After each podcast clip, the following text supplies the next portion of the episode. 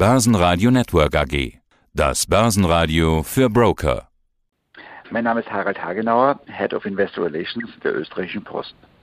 Die österreichische Post ist ja voller Optimismus für das laufende Jahr. Auch der Jahresstart von Q1 war gut. Beim Umsatz gab es ein Plus von 28,5 Prozent auf 664 Millionen Euro.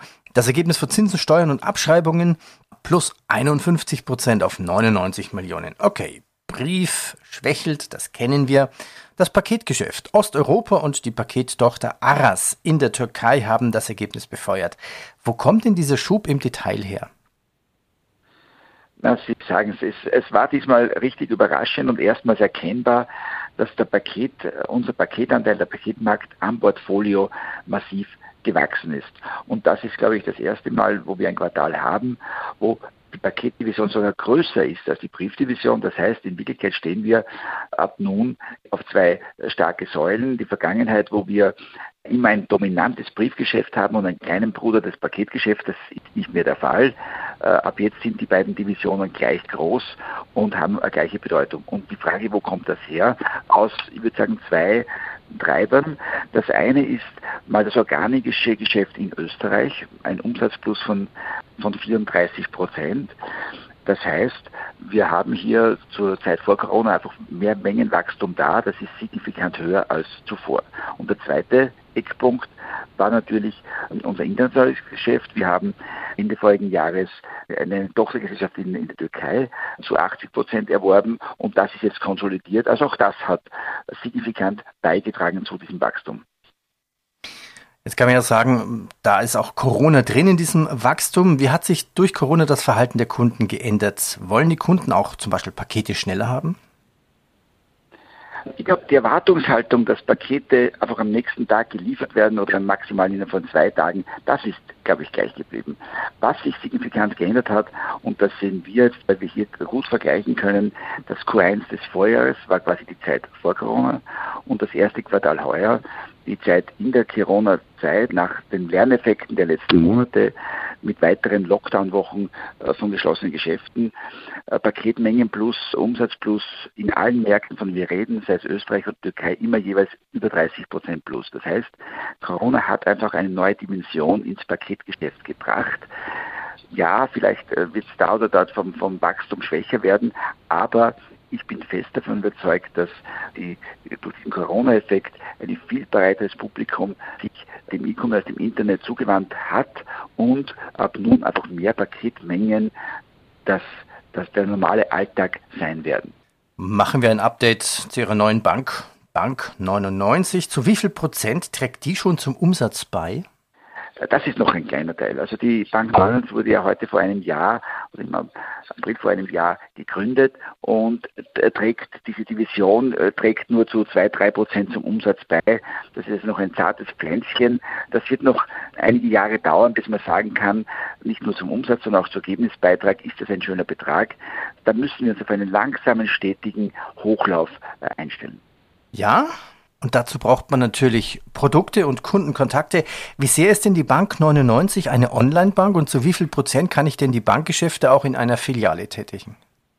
Es ist beides. Man kann alle Produkte und alle Dienstleistungen, die sie bieten wird und jetzt auch schon bietet, sowohl physisch in den Filialen der Post, aber auch in Postpartnerunternehmen äh, und natürlich auch genauso am App online äh, vollziehen. Und ja, wir sind mittendrin im Hochlauf der Produkte. Sie sagen es, wir haben vor genau einem Jahr mit, mit einem Konto begonnen, sind jetzt also 80.000 Österreicher, die so ein Konto bereits haben.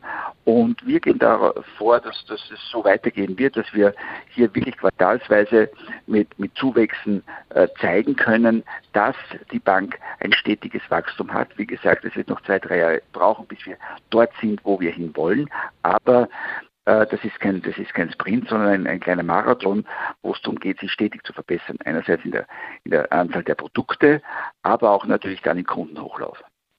Wo wollen Sie denn hin? Wollen Sie zum Beispiel eine Vollbank werden? Ich habe mir mal die Kontomodelle angeguckt, da gibt es ja ganz viele, ganz viele Kontomodelle, ganz viele Sparmodelle, Versicherungen, auch Kredite. Was ist so das Ziel?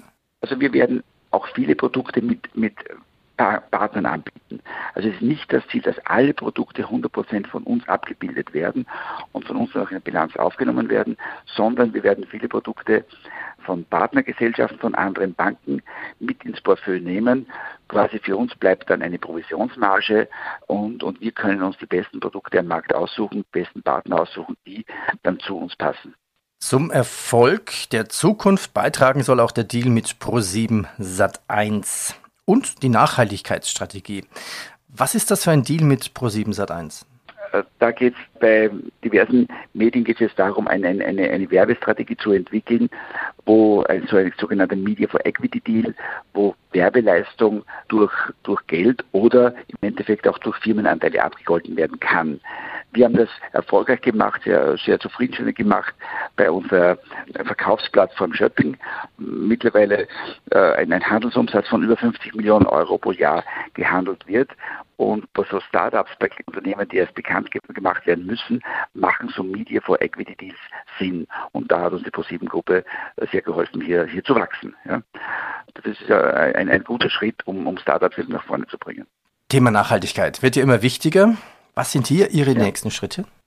Also unser wichtigstes Ziel ist, dass wir in der Nachhaltigkeit gerade als größter Logistikdienstleister des Landes Vorreiter sind.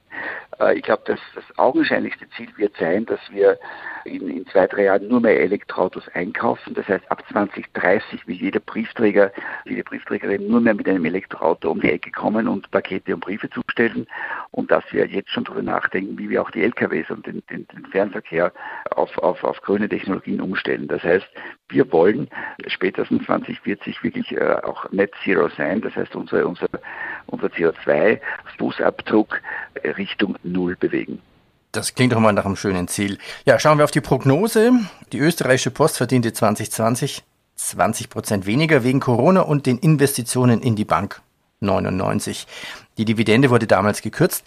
Was ist denn der Plan für das Jahr 2021? Sie haben es eingangs gesagt, wir sehen uns eigentlich mit den Zahlen, die wir hier vor uns liegen haben, optimistisch ins neue Jahr blickend, ins Gesamtjahr 2021 blickend. Äh, wir gehen davon aus, dass wir umsatzseitig ein, ein, ein Wachstum in Summe vom Überkonzern von, von mal 10 Prozent haben werden. Aber noch viel wichtiger natürlich für die Investoren und Anleger ist natürlich, dass auch die Ergebniskomponente steigt. Und das sollte so sein. 15 äh, Prozent Wachstum werden heuer schon drin sein. Börsenradio Network AG. Das Börsenradio für Privatanleger.